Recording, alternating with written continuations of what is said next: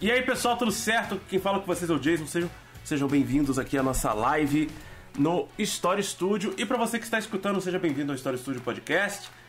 Para quem está acompanhando a live, me desculpe pela a demora, pelo atraso, porque nós passamos por uma atualização do sistema né, no Windows. Então, teve um atraso aí de 30 minutos. Então, agora a gente vai começar a falar sobre o filme O Sete de Chicago e tudo o que aconteceu no ano de 1968, não só nos Estados Unidos, mas também pelo mundo afora, né? O ano que vai ser o ano conhecido como o ano que não teve fim, né? Então, é, novamente apresento a vocês as nossas participantes do podcast. Como na semana passada, nós teremos a participação da Luísa e da Milena. Eu, é, antes de eu apresentar as duas meninas, eu tenho que fazer um pedido a vocês. Vocês que estão aqui acompanhando o canal. Olá, Rafaela. Boa noite. Vocês que estão acompanhando o canal aqui no YouTube. Não deixem de deixar o seu gostei. Coloque o seu joinha aí embaixo.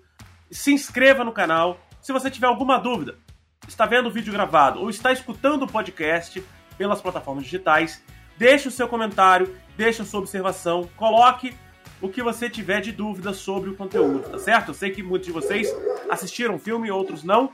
Assistam o filme depois de ouvir o podcast ou antes de ouvir o podcast, não, não interessa muito a ordem. É, é bom assistir um pouco antes, né? Até porque a gente vai dar alguns spoilers aqui. Né? É um processo histórico, então a gente vai acabar falando um pouquinho mais, tá? Bom, é, agora eu posso apresentar melhor as meninas, mas eu peço que vocês se inscrevam no canal do YouTube, curtam o vídeo e não deixem de mandar os comentários, tá ok? Vamos lá? É, eu vou começar pela Luísa, que já tá com a câmera dela ligada. E Vamos lá, pera aí que Luísa, você não tá lá ainda pra galera. Pronto.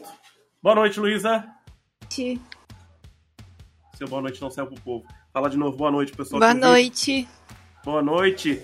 Maria Eduarda, Samila e Pedro Morelli, boa noite para vocês também. E agora a gente tem que dar boa noite para a Milena. Boa noite, Milena. Boa noite, gente. Parece que o pessoal também não escuta vocês, pelo visto aqui. Preciso do retorno da galera da live. Atualizações do Windows sempre são maravilhosas, né? Sempre me ajudam. No dia da minha live tem atualização de Windows. Deixa eu rebobinar um pouquinho, fazer uma, uma recontagem de onde está vindo esse som. De vocês. Sempre muda. Não sei por que, que ele faz isso comigo. Sempre muda. Não escutaram. Beleza.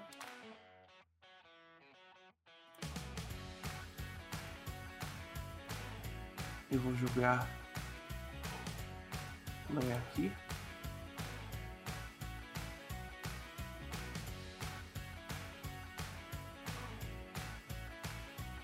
Fala alguma coisa, Milena, por favor. Oi. Agora eles vão escutar. Morelli, me dá a resposta. Tá saindo som. Tá saindo som. Então, beleza. Morelli foi mais devagar do que você. Bom, é, Hoje a gente vai começar a ver o, falar sobre o filme. Eu terminei de ver o filme tem algumas horas só, tá?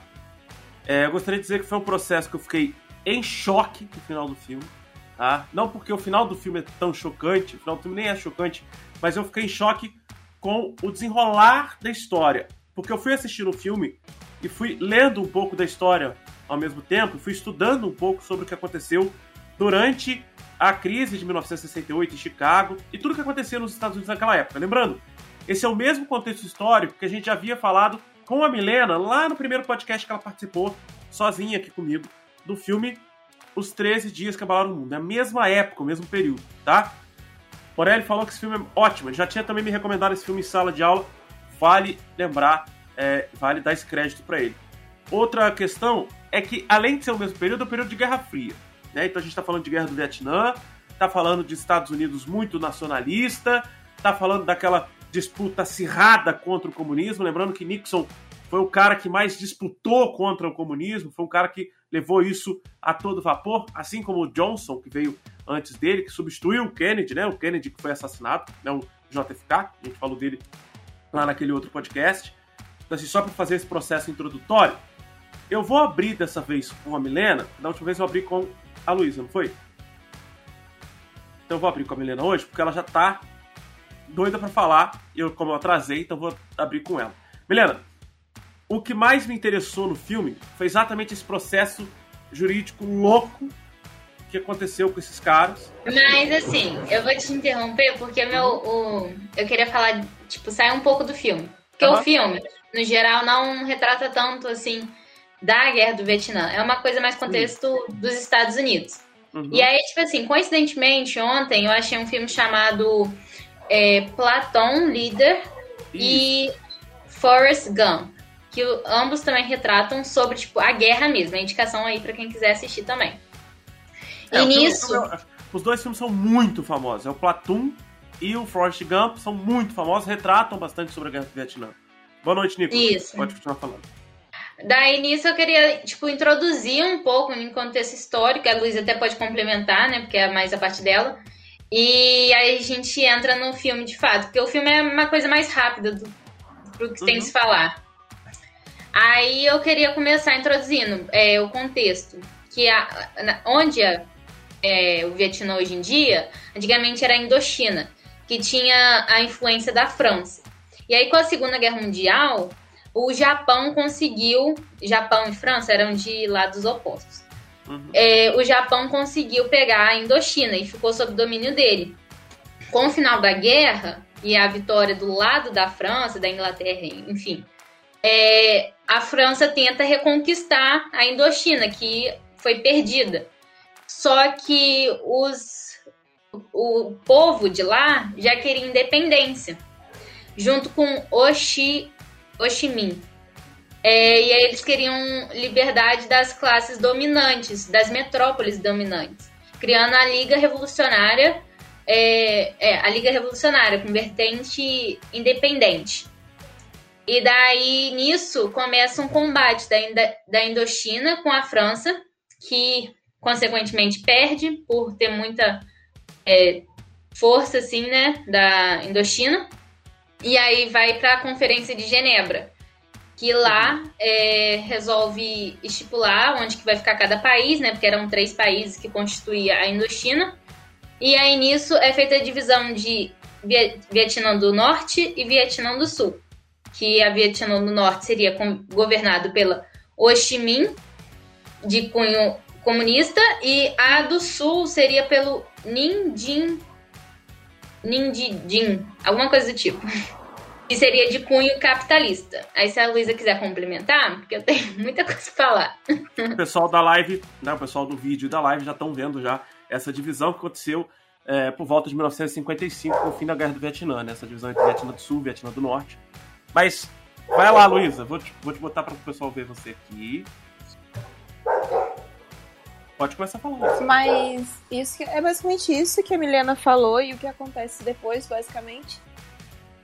O que é muito famoso, na verdade, são é, as táticas militares usadas pelo, pelo pessoal do Vietnã, né?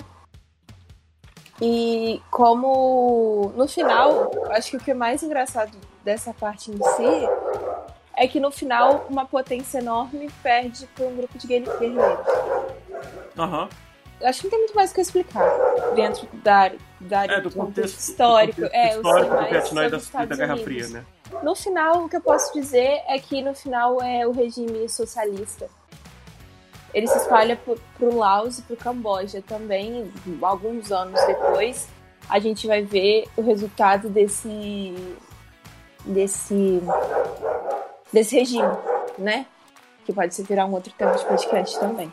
Que é Com bem certeza. legal. Com certeza. Eu vou só lembrar vocês que é nesse contexto que a gente vai ter um desespero total dos Estados Unidos. É um desespero absurdo dos Estados Unidos em perder a guerra do Vietnã. Já havia perdido basicamente a guerra da Coreia, né? A guerra da Coreia é uma derrota.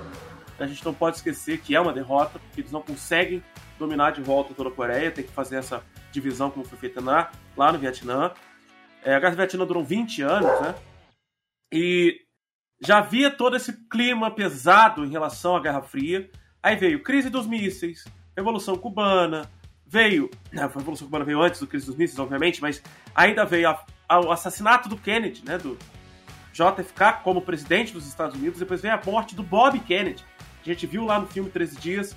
É, o, o Robert Kennedy também aparece no irlandês, né? Odiado pela máfia vai ser assassinado em plena campanha para a presidência da República lá na Califórnia, num hotel. Né? Ele vai, o, o, assassinato dele vai ser resolvido de forma bem mais rápida do que do irmão. Vai ter até alguém preso, tudo resolvido de forma mais direta. Isso tudo vai gerando uma, um clima muito tenso e muito pesado dentro desse processo da Guerra Fria. Lembrando que é o Johnson que segue, né, que era o vice do, do Kennedy, depois vai seguir como presidente da República antes do Nixon, que vai ser o cara responsável pela ditadura militar na América Latina. É o cara que vai impor a ditadura militar para o Chile, Argentina e Brasil. Claro, essa imposição não é só uma imposição direta, militar e econômica, né? É toda uma ideologia da disputa ideológica da Guerra Fria, aquela. A Milena já tá se contorcendo ali, ó. Já tô vendo, já tô vendo. Aquela disputa enlouquecedora que a gente vê do comunismo versus socialismo, é que vai ser levantada pelo Nixon, pelo Johnson, e vai ser incentivada cada vez mais com o passar é, dos anos 60. Os anos 60, eles são um período de aumento de governos ditatoriais, governos antidemocráticos, porque previa-se que a democracia podia abrir portas para o comunismo. Vamos lembrar que os Estados Unidos é um país democrático, é o maior país capitalista do mundo, e ele vai lutar pela sua democracia até esse momento, né? E é nesse momento que a gente começa a ver que a coisa ficou feia pro, pro lado da democracia, quando a democracia começa a ser questionada, o Estado Democrático de Direito começa a ser questionado, começa a ser destruído ou afastado do poder, porque o poder tinha que ser controlador, militarizado, disputado. O filme abre com uma imagem, vou já passar para Milena, calma. O filme abre com uma imagem do presidente Johnson. Ele é muito bonito, né? Ele é horroroso, aquele velho. Ele falando claramente sobre a questão da convocação para a guerra. É, e vão só aumentando os números a cada, a cada mês que passa. Né? A convocação dos jovens homens para a guerra do Vietnã e o número de mortos só vai aumentando. Vai só expandindo o número de mortos. A gente vê, por exemplo, que no filme isso mostra, né? Que em seis meses de julgamento, né? O julgamento nos Estados Unidos também é bem longo, só na primeira instância foram seis meses, a gente teve quase 5 mil mortos, né? E o julgamento acontece em 1970. A guerra começa em 1955, né? Então a gente já tem um número de mortos muito elevado dos jovens americanos e um descontentamento gigantesco da população em relação à guerra. Isso que vai motivar os protestos de Chicago e depois dar sequência ao que o filme mostra mais para frente. Eu tinha citado numa outra live, antes de passar para Milena ainda, calma. Eu tinha citado na outra live, que eu vou citar novamente agora. Na segunda passada, na semana passada, eu publiquei um mapa mental sobre Guerra Fria, disponível lá no nosso site storiestudio.com.br. O link do site está na descrição do podcast e aqui também do vídeo. O site é o que está embaixo da Milena aí para vocês, tá? Outra coisa, eu também publiquei esta semana uma resenha sobre a crise de 29 completa com várias imagens, três questões com gabarito. Para quem quiser imprimir também o PDF, pode imprimir à vontade, para rabiscar à vontade. Tem tudo disponível, inclusive os dois podcasts da semana passada. Lembrando, semana passada foram dois episódios, tudo disponível para vocês aqui nas plataformas digitais e no YouTube. Eu falei também na outra no outro vídeo, né, na outra live, sobre esse filme. Eu achei que fosse sobre a mesma batalha e depois eu descobri que não. Na verdade, o filme é a Batalha de Seattle, que aconteceu em 1999. Basicamente, protestos pacíficos que foram na cidade de Seattle contra, contra as reuniões da Organização Mundial do Comércio. Sofreram repressão policial, muita gente morreu, muita gente ficou ferida. A gente pode tratar desse filme no futuro. É um filme velho, mas é um filme que a gente pode tratar dele no futuro que o tema é muito parecido, só que mostra os protestos, não o julgamento, como é, como é o fato desse filme. Né? O fato desse filme é muito mais importante o julgamento do que os protestos. Milena, vai, manda. Foi. É, então, você falou de 1955, era onde eu queria puxar para poder já entrar no filme. Uhum. É, continuando lá no contexto histórico, eu queria puxar aqui quando é, Nego de Din Din entrou com na parte do sul do Vietnã, uhum. teve um apoio dos Estados Unidos para poder implantar uma ditadura. Porque não que ele quando ele, ele apoiou a ditadura lá, ele pensava que diminuiria a influência do, do bloco comunista sobre o Vietnã do Sul. E aí nisso começou uma diversa é, perseguição dos comunistas e o e virou tipo uma ditadura lá dentro. E aí, com a morte de, de John Kennedy, é, entrou o vice, o Johnson. que aí ele entrou de uma forma mais direta no, no Vietnã, porque tinha os Vietcons, que era, eram grupos que se revoltaram com a ditadura e que se apoiaram ao Vietnã do Norte junto com a União Soviética. E daí nisso, é, ele é, é, tipo, entrou de uma maneira mais direta. E aí ele criou um, um plano tático para poder usar de justificativa dele estar tá entrando tão agressivamente dentro do país. Que ele falou que teve uma embarcação é, da USS Maddox. Eu não lembro muito bem, não sei se é o nome. É esse, Jason? Não sei exatamente o nome, mas suponhamos Mas acho que é assim. E daí nisso, é, ele supôs, tipo, ele inventou que foi atacado duas vezes lá as embarcações dele e eles tinham que entrar diretamente na guerra. Uhum. E daí nisso, a, a, Frente Nacional de Libertação, que foram os Vietcons, entraram em ação também para poder né, defender eles, porque eles não queriam a ditadura. E aí nisso, é, os Vietcons tiveram grande vantagem em cima do, dos Estados Unidos e da ditadura, porque eles conheciam o local, eles tinham uma visão geográfica lá dentro. Então, é como se fosse a guerra de Napoleão, que perdeu lá na Rússia por não conhecer. Por não conhecer a mesma... o clima, né? Isso. É, é, é a mesma coisa. O SS Maddox. Isso. É certinho, então. Uhum. E, e, aí, nisso, eles. É, igual aconteceu com Napoleão, não tinha noção da Rússia, perdeu. A mesma coisa que aconteceu com os Estados Unidos no Vietnã. Não estudou geograficamente, entrou diretamente no conflito e se ferrou porque não sabia o que fazer lá dentro. E aí os Vietcongos sabiam várias táticas, botavam armadilhas. E até no filme Platum fala, mostra é, essas cenas. E daí nisso, é, eles. Tá, já falei essa parte. Se juntaram aos. ao Vietnã, Vietnã do Norte. E aí, se a Luísa quiser complementar alguma coisa antes de eu sair falando um montão de coisa, pode também me interromper. E daí eu queria entrar num, no contexto dos Estados Unidos, né? Que é, tava, além de sofrer lá dentro com os Vietcons ganhando deles, eles tinham também um contexto nos Estados Unidos, que era o quê? É, já estava tendo o lançamento do Apollo 11, tinha lutas racistas do, como o Michael X e o Martin Luther King, e, e aí começou... Pode falar, Luísa. Agora eu vou interromper para falar dos três partidos que falam do filme, que a gente não tá falando do filme. Uhum. Tem o movimento hippie, o movimento dos Panteras Negras é quando o partido comunista Comunista? Acho que é comunista, né? Não sei. Comunista. Socialista. Enfim, o Partido dos Panteras Negras eu acho que é socialista. Os Panteras Negras surgem. Uhum. E a Frente dos Estudantes, Frente Nacional dos Estudantes, é uma coisa assim, que é do cara loirinho lá. Sim. Que é um nome muito difícil. Dele o filme inteiro, sim. É muito difícil é o... o nome do movimento deles, não tem graça nenhuma. É, não tem graça nenhuma, não gravei. E o que acontece? Isso surge em diferentes áreas do país. Os Panteras Negras, eles já tinham feito muitas mudanças na parte sul do país, muitos conflitos. É, os Panteras Negras já eram perseguidos há muito tempo dentro dos Estados Unidos, embora eles fossem conhecidos exatamente pela desobediência civil, né, que é um uhum. traço muito grande. E aí, o movimento hippie eu acho muito engraçado, porque toda vez que eu vejo filme envolvendo eu acho muito, eu acho que, tipo assim, os caras parecem que estão, tipo, vivendo em outro mundo, em outra realidade. E. Então, assim, eles surgem. É, e junto com o movimento hippie vem algumas coisas que, depois do, desse, do Guerra do Vietnã, nos Estados Unidos isso continuou.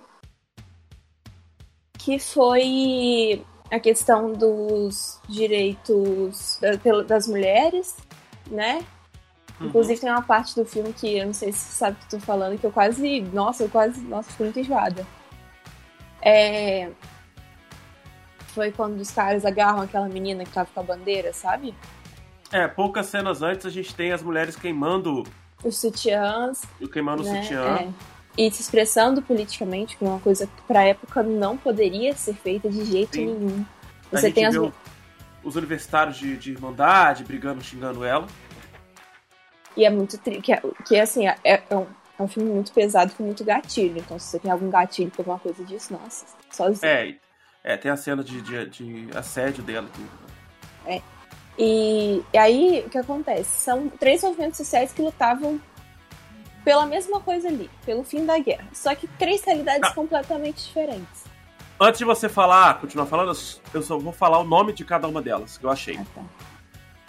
É o Partido Internacional da Juventude, que é o movimento hippie, que vai começar todo esse processo, né, para ir até a Convenção Nacional Democrática. É a Sociedade Democrática dos Estudantes e o outro que você tinha citado era? Pantera Negra. Panteras Negras. Isso. Os Panteras, eles têm um processo não só de descoberta da sua disputa, da sua luta política, que vai começar a partir dos estudos do socialismo e do comunismo, depois que vai surgir o não como um partido, mas como um movimento, né? E a gente vai ver que depois vai surgir o partido, que é o Partido Panteras Negras para a Autodefesa. Eles nem carregam o nome comunismo com eles. Mas tudo bem. Vamos lá. Agora você pode é, Eles então, são de extrema assim, esquerda, vale lembrar. São. É, então, assim, e, é, e quando você vê que são realidades completamente diferentes, você vê que eles também não sabiam como é que eles acabaram juntos. Acho que isso é muito legal quando você vê eles discutindo, né? E eu acho que um dos pontos que mais me chamou a atenção também, dentro dessa parte, é quando o cara lá que faz o Newt Scamander duvida que o Hip tem conhecimento. Sim. Né? E isso mostra muito do pensamento americano da época, né? Embora diversas outras falhas que eu vou falar depois, mas eu queria falar desses três partidos mesmo.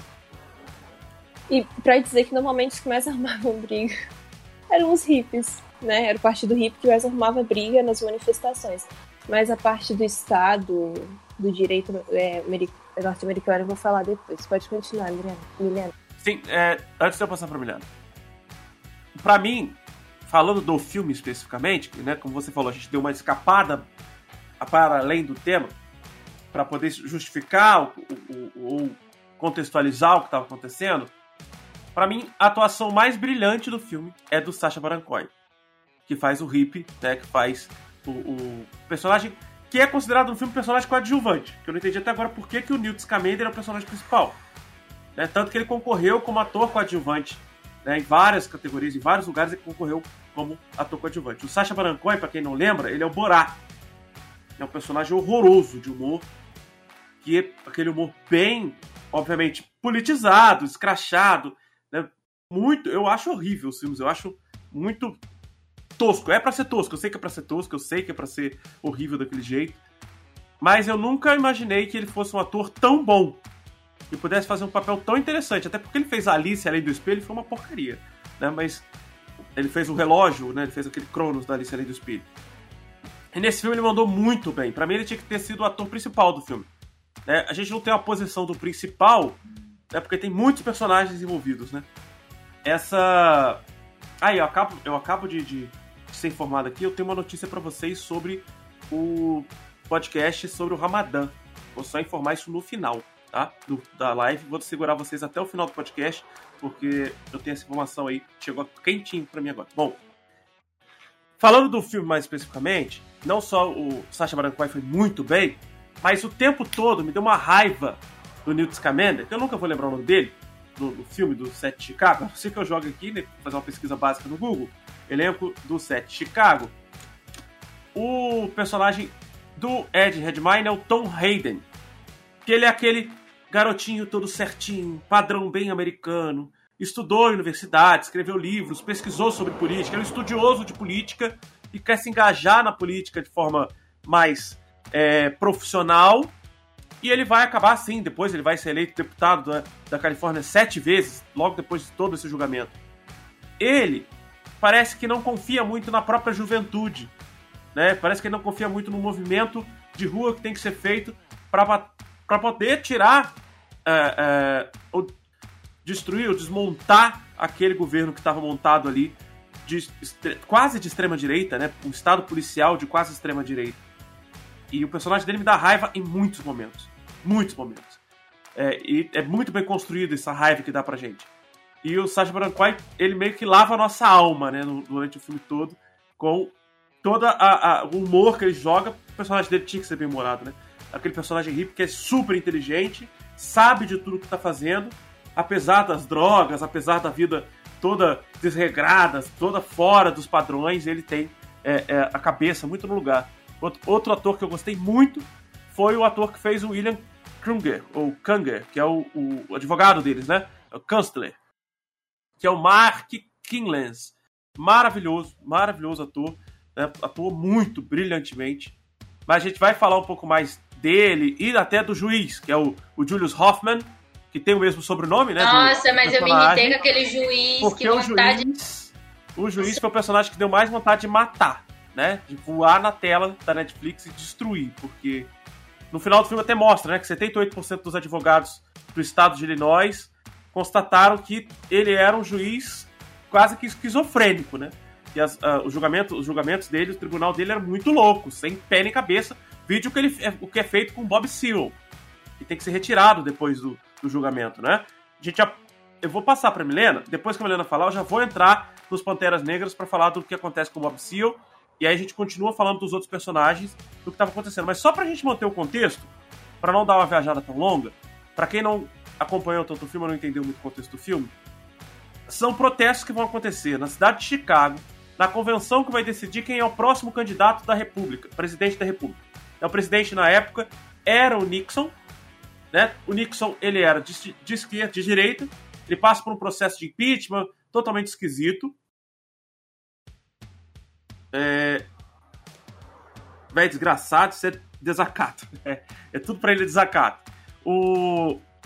o Nixon, ele vai manter-se na guerra, o Johnson intensifica a guerra, o Nixon mantém-se na guerra e tem uma preocupação com o fim da guerra. Né? O candidato democrata queria o fim da guerra e o próprio Partido Democrata vai se rachar ao meio, vai começar uma disputa política pelo Partido Democrata para quem vai para saber quem vai ser o próximo presidente.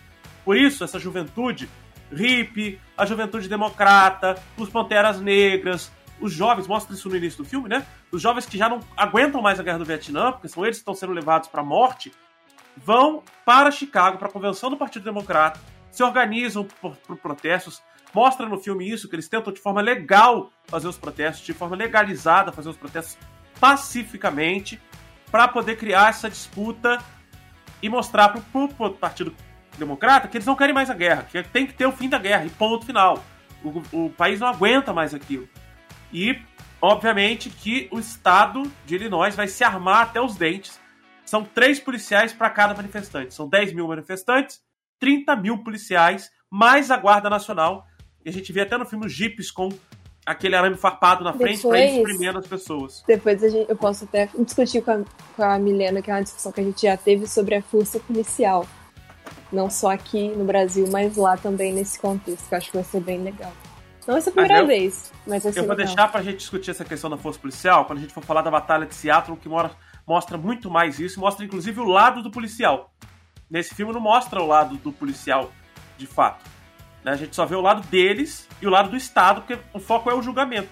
Mas na Batalha de Seattle, que é o outro filme que eu citei, mostra o lado do policial. Um dos personagens é um ator que eu esqueci o nome dele. É o. Não é o André Benjamin, é o Woody Harrelson.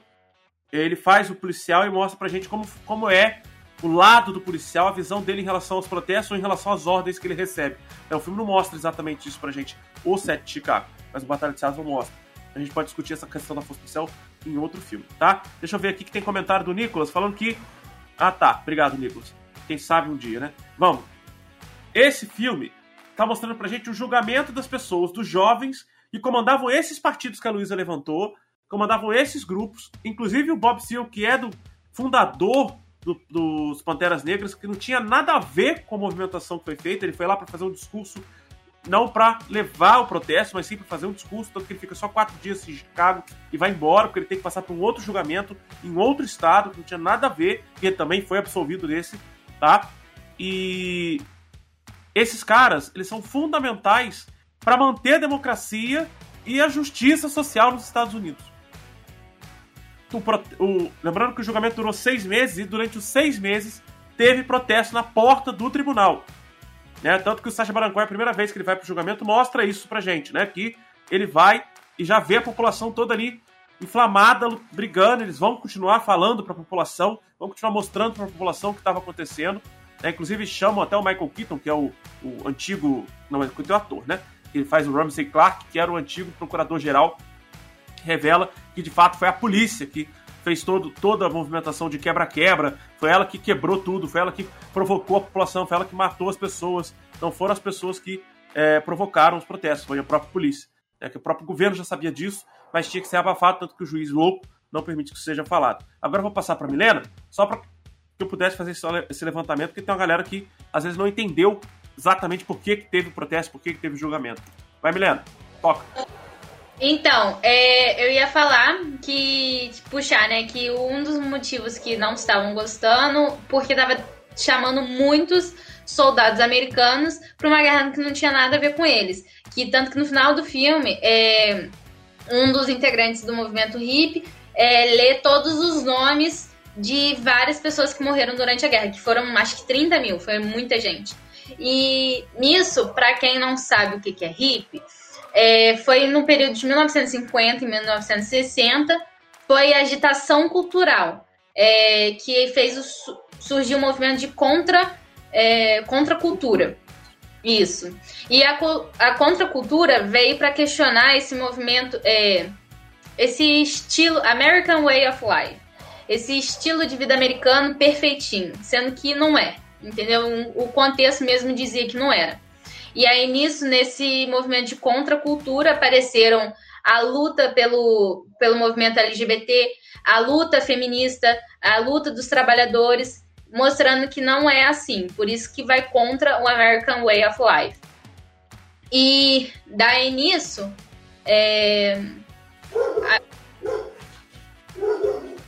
acho que eu travei. Voltei? Voltou. Tá. Daí nisso, é dá até meio que raiva do juiz durante o filme todo, porque ele se isenta de olhar as, as provas concretas, de olhar que os hippies estavam tentando fazer de forma legal o movimento deles, que era de motivo assim, é, legal, não tinha nada contra. Só que ele, por ser branco, por ser é, de mais idade, então, é, consequentemente, mais conservador, não queria que isso acontecesse, e tanto que até de uma maneira bem racista, coloca o. Eu, não, eu esqueci o nome dele agora. Bob é um Isso. Bota ele para julgamento que não tem nada a ver com ele. Representando como se fizesse parte. Olha aqui, os, o movimento hippie tem isso daqui, ó lá. Um que não quer nada com nada, ligado à droga, não sabe pensar, não deve nem saber o que é política. Sendo que um deles mesmo é um jovem que estudou em em faculdade, tem altos conhecimentos, já fez várias publicações, entendeu? Então, assim, é, vai contra tudo e ele vê que ele perde. Então, aí ele até uma hora no filme é, não deixa o. Eu esqueci agora o nome. Quem? O júri, né? Isso, o júri. Isso. Vê a sessão e, e isenta ele. E cancela, não leva para frente essa, essa sessão e deixa como se não tivesse acontecido, deixa eles uhum. como culpados mesmo. E não tem nada que você possa fazer, né? Porque ele é o, o juiz, é, tem mais superioridade, superioridade. E daí nisso, fechando, né, no contexto lá histórico que eu tinha puxado no início, é, um, com esse vários grupos contra a, a guerra, deles se enfiarem no meio da guerra.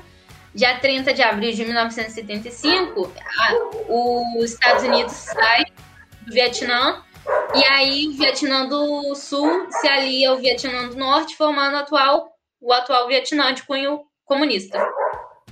E Sim. aparentemente é isso que eu tenho para falar.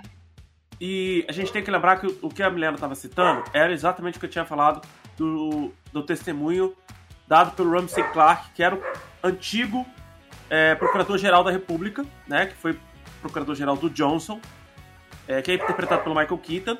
Ele vai ser a testemunha-chave para a defesa, porque é ele que vai dizer que o governo já sabia, já havia investigado, o serviço secreto já sabia que foi a polícia que tinha ocasionado tudo e não eles, que eles não tinham nada a ver com a situação. É, o juiz percebendo isso retira todo o depoimento dele da, da, do julgamento, né? E antes dele começar a falar, ele retira o júri. O que eu achei engraçado, que eu, pelo, pela, pela lógica, na realidade da coisa, do julgamento, acredito que não tenha tido público também para assistir esse depoimento. É, no filme, o público continua sentado lá. Acho que por uma questão de montagem no filme, em momento algum eles filmam onde o júri está sentado. Eles só mostram a visão do Michael Keaton e dos, do advogado e do promotor. Acaba mostrando o público no fundo. Se um promotor fala uma, um depoimento daquele, mesmo que não tenha o, o pessoal do júri, aquela galera que estava ali assistindo, com certeza ia soltar isso para a imprensa. É possível que não soltaria, né? Mas eu, eu acho que, que foi uma falha do filme. Sim. Mas pode, ele pode ter deixado os, os, os outros, o pessoal ali. É, Porque... também vamos lembrar que o juiz era louco, né? É, e naquela época não é igual hoje que a pressão da mídia fazia tanta diferença, entendeu? Ah, é, fazia. É fazia muita diferença. Não, a gente tá. Não, eu tô falando assim, naquela época. Tipo assim, obviamente que isso contribuiu, a mídia contribuía, contribuía. Uhum. Mas pra mim não fazia diferença. Pro... Tipo assim, contribuía que... até pro julgamento durar seis meses, porque isso tava dando ibope na televisão. O juiz era tão louco que era capaz dele falar, tá, o jornal tá falando isso e. Entendeu? Uhum. Não, não ia ter isso. Se o primeiro, se o procurador geral dos Estados Unidos estava por trás do negócio, que era o chefe do do cara lá, ele é, estava é, ali. Até, era ele que ia ter é, que resolver essa situação. Se até fosse isso.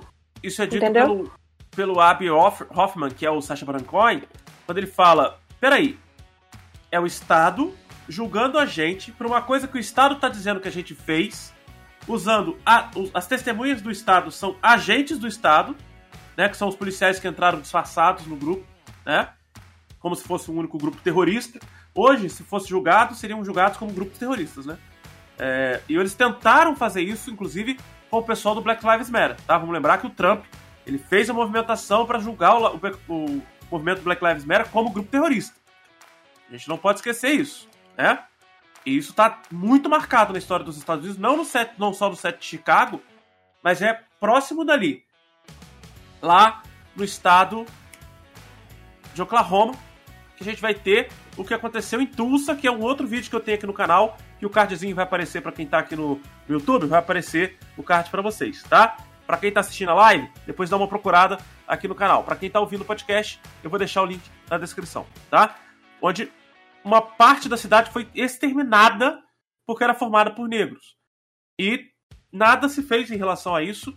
Isso se apagou na história dos Estados Unidos, só foi ser resgatado em 2020.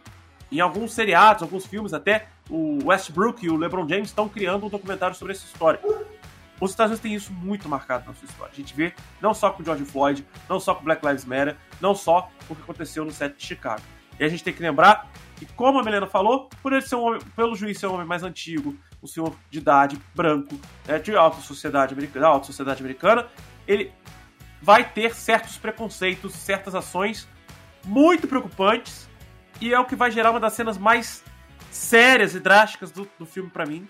Uma das que mais mexeu comigo, que é o que vai acontecer com o Bob Sale. Lembrando, Bob Sale é um cara fundamental, que é o cara que vai criar os Panteras Negras, Panteras Negras e vai ser extremamente importante após esse julgamento também para alavancar o processo é, dos Panteras. É nesse mesmo período que vai ter a morte do Martin Luther King, o assassinato do Martin Luther King e do Malcolm X, tá? Vamos lá. É, Luísa, pode continuar falando. Se você quiser continuar falando. A Milena já mutou e desmutou aqui, deixa ela falar. Então vamos lá, Milena.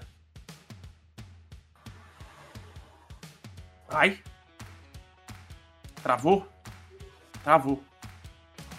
Oi, é que Pronto. meu microfone travou. Sim, é, não, eu só ia complementar que eu tinha. Eu tava no meio da minha fala e emendei uma coisa na outra, acabei esquecendo. Uhum. Mas eu queria comentar daquela parte do filme que tem um festival, festival que todo mundo comenta, até sai no julgamento e tudo mais, que aquilo uhum. foi o festival de Woodstock, eu acho. Que aconteceu. Woodstock, isso. Que aconteceu, foi um dos maiores eventos assim de música e música da história e tudo mais. Teve várias bandas. Foi tipo um grande movimento hippie assim da época. Em 69. Aí foi isso. Mas só que o Festival de Woodstock não é aquele que mostra no filme. Ah, não? Não, aquele. Mas lá mostra vários. Aquela, aquela cena que o, o certinho, né, do grupo, vamos dizer uhum. assim, é, estoura o, o, o pneu do, da polícia, ele é pego. Né, ah, naquele, não, ali não? é o Festival de Woodstock, ali é. Ali que eu tô falando. O outro, quando mostra eles queimando o sutiã, começa a movimentação do protesto, aquilo lá já é o festival que acontece no Lincoln Park, em Chicago.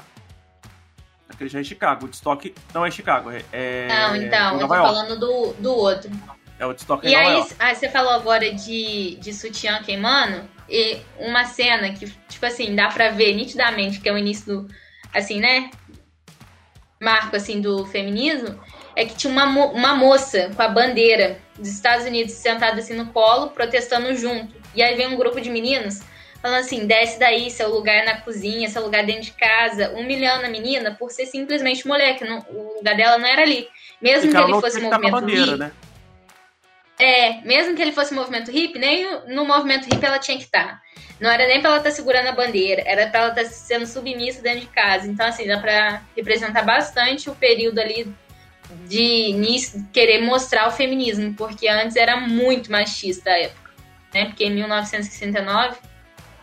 Ah, é, há uma questão também com a bandeira, né? Porque como eles estão representando os comunistas, eles não podem estar com a bandeira dos Estados Unidos, eles criticam muito ela estar com a bandeira dos Estados Unidos também, né?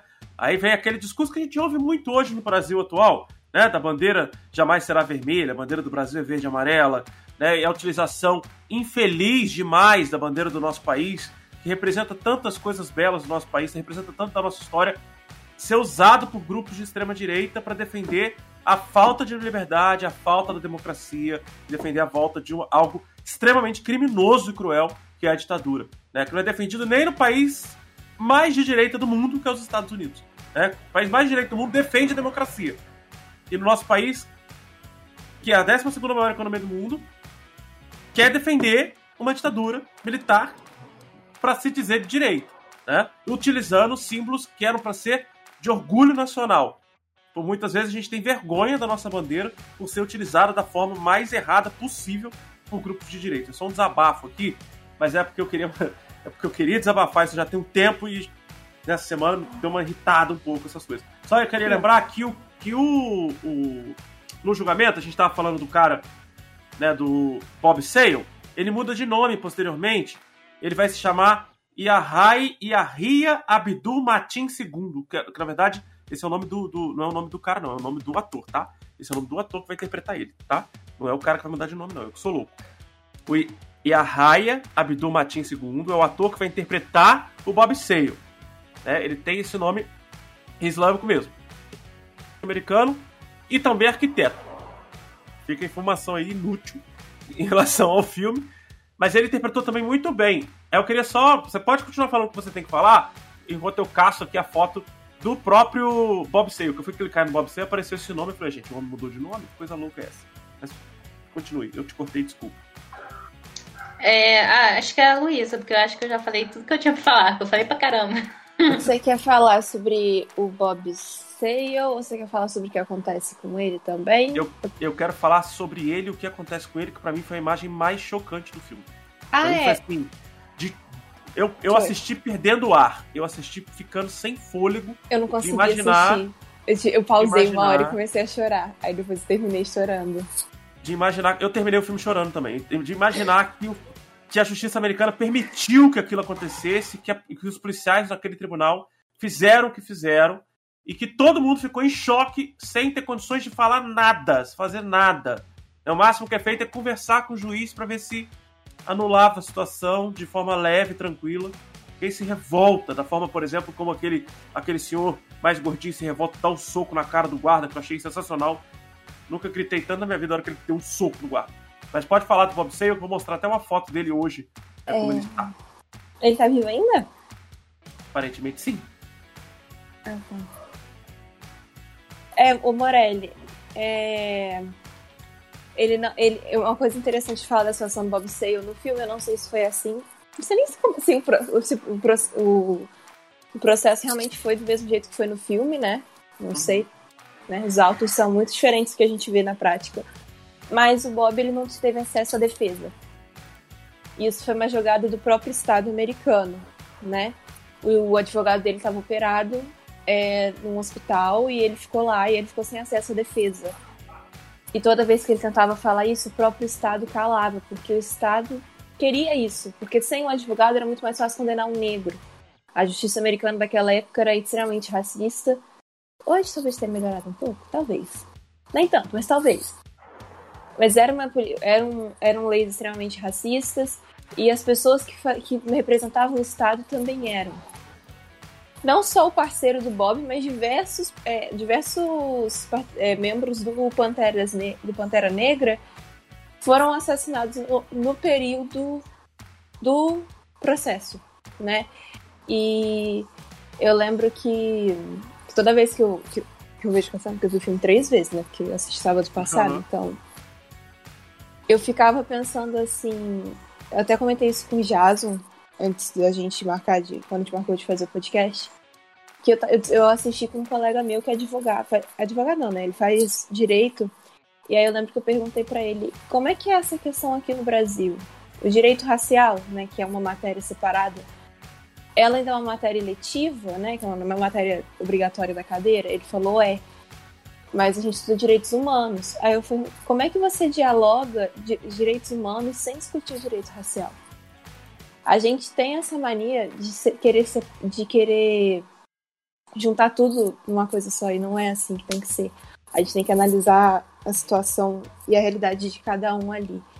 Mas acho que quando ele perde a paciência, eu fiquei pensando, pro, pro, pro Bob perder a paciência e gritar com o juiz, eu imagino que quer ficar seis meses sendo, sendo ignorado, você não tinha para quem correr. Porque ele não podia não, ser visitado. E era o único da bancada que estava preso.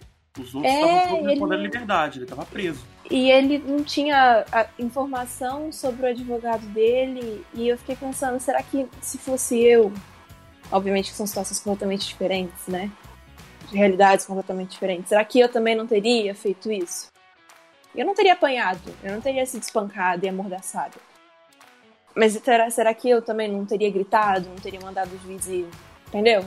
Uhum. E, e, nossa, a cena do, deles prendendo o Bob na cadeira me lembra muito é dos filmes que falam sobre a escravidão.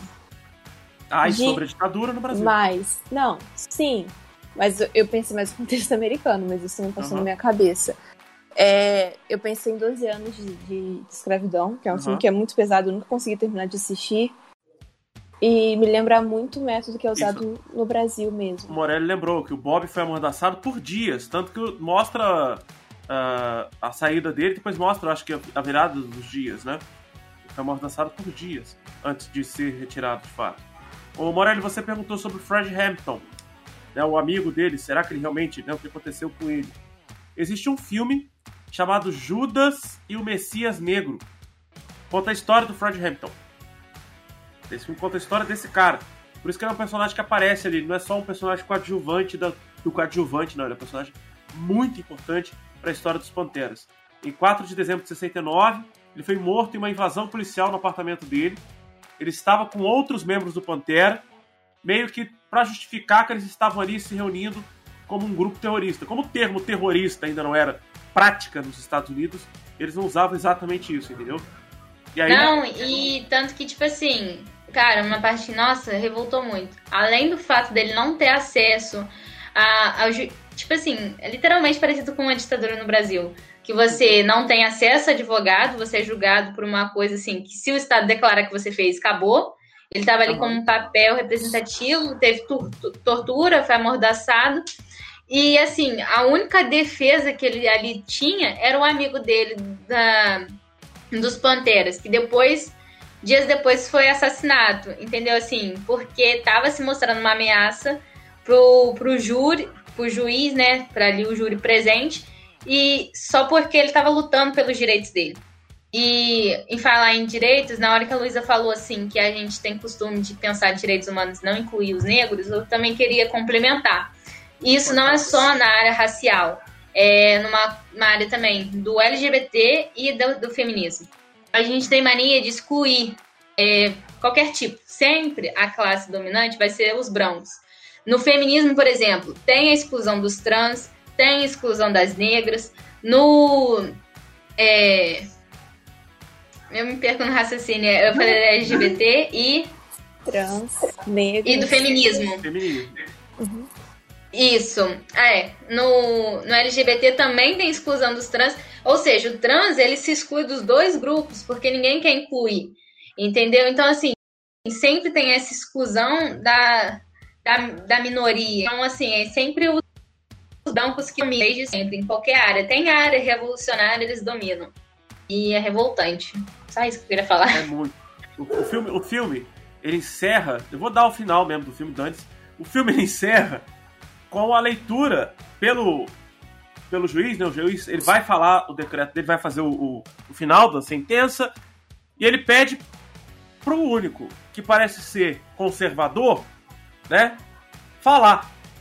E ele fala: você tem que falar brevemente, de forma ponderada, não Sem... pode ter que respeitar tudo. E eu não vou pode pensar ter... melhor. Uhum. Não pode Fala. ter manifestação política. Não pode ter manifestação política. Que eu vou pensar com mais carinho na sentença. Eu imaginei assim, falei, cara, esse maluco ele vai. Ele vai cagar todo o filme agora. Aí quando ele finalmente decide puxar a lista dos mortos da guerra do Vietnã, que o parceiro dele passou o filme inteiro escrevendo. Mas aí, você não, mas aí você não prestou atenção no filme, né? Porque o eu tempo todo. Atenção no filme. O cara falou que estava escrevendo os nomes que ele queria não, falar no final do julgamento. Quem estava fazendo isso era o amigo dele, não ele. Não era ele que tá fazendo, era o amigo dele. Sim, então, mas, mas o amigo dele, tá, os, os próprios membros estavam acusando ele de ser contra o, próprio membro dele, porque ele Exatamente. se levantou após uma cena assim, tortu de tortura. Então ele Sim. quis representar. Então, assim, pra mim, na minha cabeça, foi meio óbvio o que ele ia fazer. Mas, né? Eu e... achei que ele não ia. Eu, também... achei ele, eu achei que ele ia, tipo assim. Bom, para eu manter minha imagem de bom moço, porque eu quero ser candidato para ele, a eleição que vem, eu vou ficar quietinho aqui e vou respeitar o que o juiz está falando. Porque foi o que ele manteve durante o filme todo. Mas como a situação já estava já toda cagada e ele percebeu que ele tentou ser o Bambambam Bam Bam, e os hippies estavam até melhores que ele, ele percebeu que eles tinham que realmente entrar na ideia do que foi falado pelo Sacha Baron Cohen. O julgamento ele tinha que servir e... não para eles, tinha que servir para a sociedade inteira. Os hippies já tinham essa noção né, que ele não tinha. Para ele, tá mais preocupado com a liberdade dele e a imagem dele, não com o contexto geral. E aí, depois isso é explicado no filme para o próprio personagem. Por isso ele termina o filme lendo lá os 4.700 nomes. Né, o próprio Estado depois condena todos eles a cinco anos de prisão. E depois eles vão ser soltos é, porque o próprio Estado não quer continuar o processo. Lembrando que quando a gente tem a chegada lá do, do procurador-geral, ele fala para o advogado, já comece a preparar o recurso. Tipo assim, vocês vão é ser condenados em primeira instância. Prepara o recurso para segunda instância. Tanto que isso que eu ia falar também. É, em falar em julgamento, no início do filme, o próprio. Já tem uma manipulação ali. Já dá pra ver que vai ter uma uhum. manipulação durante o, o, júri e tudo mais. Porque tira a única moça que estava a favor dos, do movimento hippie. Eles tiram, eles plantam uma carta é, uma falando carta que as panteras, panteras é. isso, que os panteras estavam ameaçando a família dela. Então, o que, que ela acha disso? Ela vai sair? Ela uhum. sai e também eles entraram em recurso para justamente já acusar, independente de qualquer coisa, qualquer prova, iria acusar. E o interessante é que eles foram presos, e ficaram presos realmente por um tempo, né? Por desacato no tribunal. Eles não ficaram presos exatamente pelo que eles foram julgados, e sim por toda a maluquice daquele juiz louco. O, filme... o advogado foi, foi acusado 24 vezes de desacato. É, Eu achei incrível aquilo. Uma coisa louca aquilo. Então, assim, meninas, é, infelizmente, esse podcast tá chegando no seu final. Sei que a gente tem muita coisa nesse filme para falar, mas hoje eu tenho um compromisso. então a gente não pode seguir. Não, mas o que eu tinha para falar assim de principal também já encerrei. Eu já falei já no início para não pesar no final. Esses temas todos que a gente citou, levantou democracia, a questão da polícia, do policiamento, a gente pode falar de, outros, de outras formas. Em outros filmes, como eu já citei aqui, o uh, Batalha de Seattle, depois eu passo para vocês o filme para vocês verem. A gente pode falar naquela do populismo que a gente falou que poderia Sim, fazer? a gente pode jogar lá para frente, exatamente. Porque o... a guerra do Vietnã né, o movimento da guerra do Vietnã vai refletir na América Latina, como você Sim. falou, das ditaduras. Exato. Então a América Latina vai virar um laboratório. É, exatamente. Então a gente, é interessante falar. A Milena citou dois filmes lá no início da live, que é o Forrest Gump, né, com Tom Hanks, maravilhoso, lindo filme.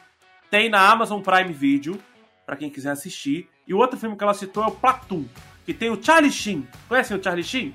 Fazia o Two and Half. Né? Só que não é de humor, o Platoon, né? É um filme sério é, que se passa na Guerra do Vietnã. E o Platoon só tem no aplicativo de streaming da MGM. Para quem tem o Amazon Prime, tem lá o, o, o MGM por dentro do Amazon Prime para poder assistir. Tá? A Milena botou o nome dos dois filmes aí no chat para vocês, tá bom? Pessoal, vou perguntar pela última vez para as meninas. Vocês têm mais algo para dizer, para comunicar? E o que, que vocês acharam no final do filme? Não o final, eu mas fiquei... do filme. Ah, do filme em geral ou só do final? É, em geral, em geral, em geral. Assim, o, filme, pra mim, teve um significado muito importante porque eu entrei pra um grupo de ativistas, né? Fridays. Então acaba que, pra mim, foi muito bom por ver que é uma realidade que acontece até hoje. O Brasil é o país que mais mata ativistas em gerais, em geral, no, no mundo. Então, isso é muito bom, mas é muito bom para mostrar também que o, o próprio Estado ele tá ele vai jogar de acordo com o interesse dele. Sabe? Não importa quem você é. Por exemplo, no final, até os brancos foram condenados ali, entendeu? Então, assim, claro que os negros. No final, É. o negro ele foi absolvido e os brancos foram condenados. Né? Menos. É, exatamente. Então, assim, o Estado vai jogar de acordo com o que ele quer e ele vai maquiar tudo, tudo sempre, entendeu? Então, não, é- é- não tem como romantizar a situação, sabe? Uhum. E pra mim, acho que eu gosto muito dessa parte, porque pra mim acho que foi a maior vergonha que alguém já passou. Foi a guerra do Vietnã, no caso, quem passou foi os Estados Unidos. Eu não gosto muito dos Estados Unidos, não sei se já deu pra perceber, né? Mas é isso, e eu recomendo muito o filme, porque eu acho que abre muito os- os olhos para algumas questões sociais que são realmente, sim, impactantes. Eu ia falar, quando falar um negócio, mas você falou que tem que terminar, né? Que é como o Newt, ele mesmo não sabe o que ele defende. Enquanto o exato. hippie, que ele acha que não sabe nada, ele sabe exatamente que ele não pode agir no interesse dele, ele tem que agir no interesse do coletivo, Exato. né? E o Newt mesmo não sabe de que lado ele tá. Ele tá em cima do muro. Lembrando que o, o- a gente tá chamando o personagem de Newt, eu acho fenomenal a gente chamar ele de Newt. E é o Tom Hayden, né? O nome do ator é Ed Redmayne, só que a gente chama ele de Newt Scamander, né? Porque a gente não lembra dele fazer outra coisa, a não ser aquele filme... Ai, meu Deus, Animais aquele filme- Fantásticos e Onde Habitam. Não, ele faz o filme, aquele filme que ele ganhou o Oscar, gente, pelo amor de Deus. Ele quase ganhou o Oscar, que ele faz a primeira transexual do mundo. Ai, aquilo foi uma vergonha, aquele filme, nossa senhora. O... Ganhou o Oscar, não foi uma vergonha. Você achou mesmo? Aquele filme é lindo. Não, é lindo, mas um pouco errado, né? Tudo bem. Enfim. Não é? Aí, É só outra O- questão. Vamos, vamos, vamos. Milena, com Garota dinamarquesa, Pedro Morelli, obrigado.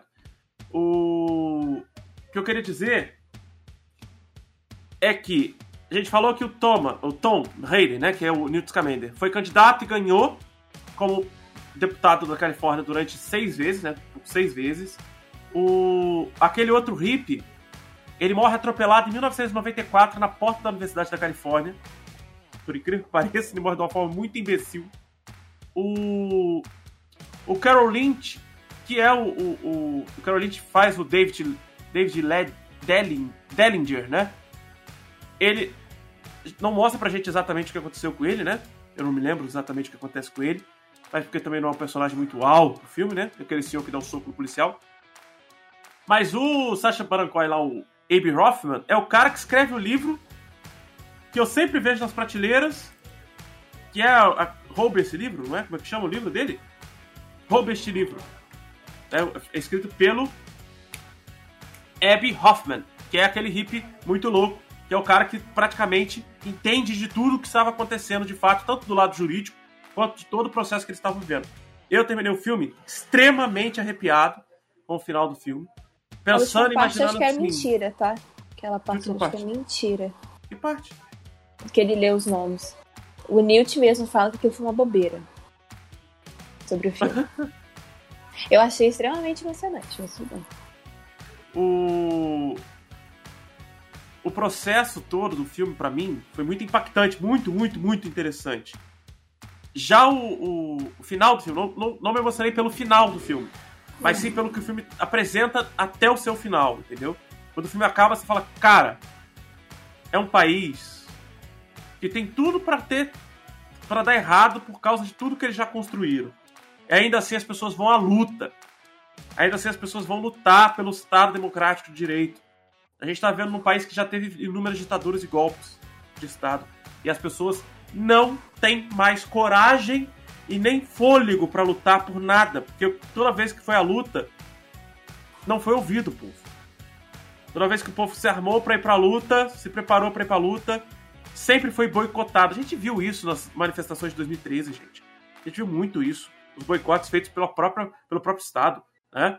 E é muito triste a gente ver o nosso país deste tamanho, um país que tem tudo para ser é, manter-se como sexta maior economia do mundo, como era em 2013, não ter capacidade de lutar pelo Estado democrático de direito, não lutar pela democracia, pelo debate democrático saudável, né? A gente que não entra em guerra com ninguém, que não tem nenhum problema como eles tiveram com a guerra do Vietnã, é, que a gente tem problemas raciais seríssimos. Né? A gente falou de racismo no último podcast, né? Morrem pessoas pretas pela mão da polícia e pela mão do tráfico todos os dias no nosso país. Né? A gente tem tortura policial acontecendo a todo momento no nosso país.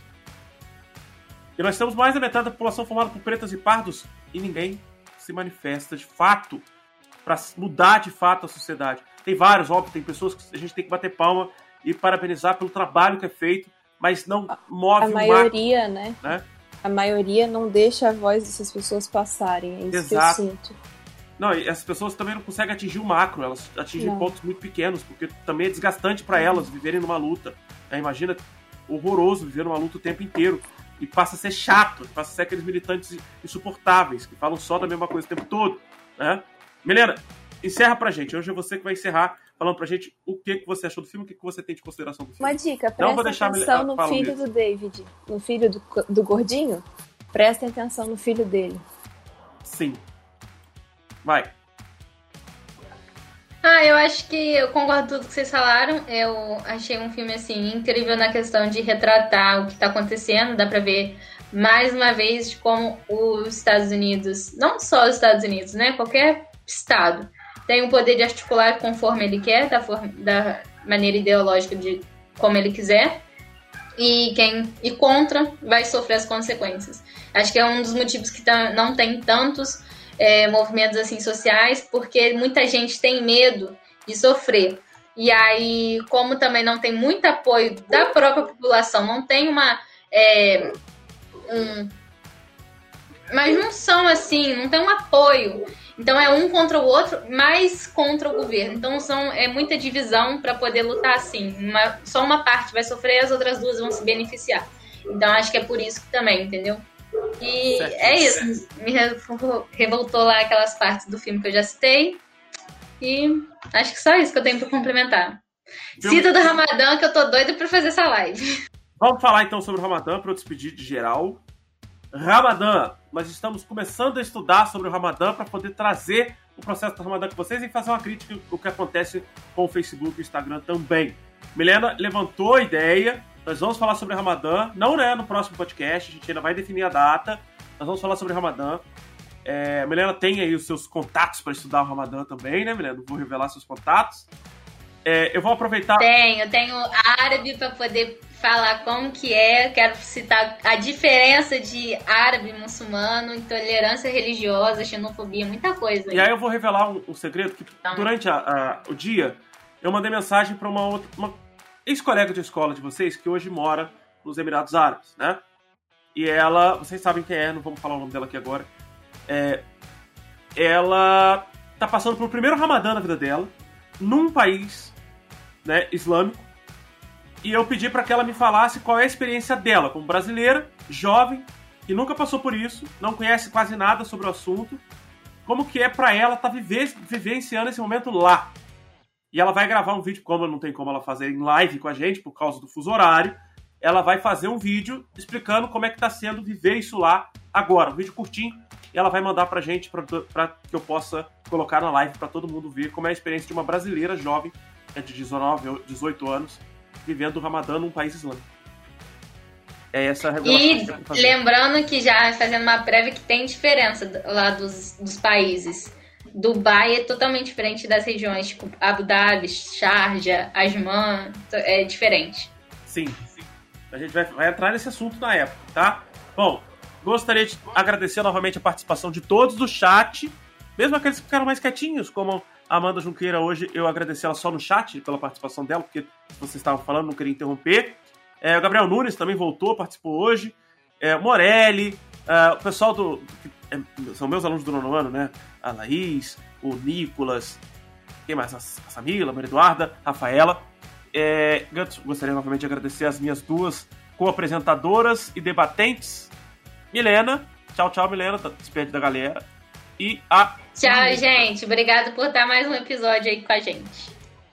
E a Luísa. Tchau, gente. Até o próximo. Pessoal, tchau para vocês. Tenham uma ótima noite, um ótimo final de semana. Para você que está escutando esse podcast, mande o seu comentário, sua sugestão, sua crítica pelo arroba Story Studio no Instagram ou pelo Facebook. Ou você pode ir lá no nosso canal do YouTube e mandar também a sua sugestão, crítica e afins pelo vídeo. Lembrando, este podcast foi gravado no dia 16 de abril de 2021. Todo podcast nosso aqui é ao vivo, nas sextas-feiras, a partir das 19 horas. E Sai para vocês o podcast gravado já em vídeo, tudo bonitinho, e em áudio também, na, no, no sábado à noite. Todo sábado à noite tem podcast novo. E pode ser que surja aí alguns podcasts extras, como surgiu na semana passada. Para você que quer ouvir tudo, tem a playlist aqui no canal e tem a playlist também nas plataformas. Tchau, tchau. Vejo vocês na próxima. Valeu e falou!